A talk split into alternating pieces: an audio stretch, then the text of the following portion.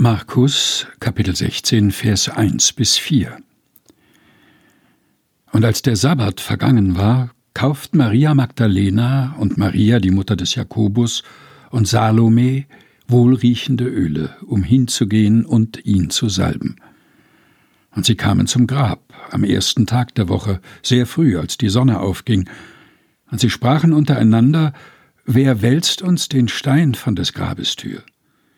Und sie sahen hin und wurden gewahr, dass der Stein weggewälzt war, denn er war sehr groß. Markus Kapitel 16 Vers 1 bis 4 aus der Lutherbibel 2017 der Deutschen Bibelgesellschaft. Gelesen von Helga Heinold.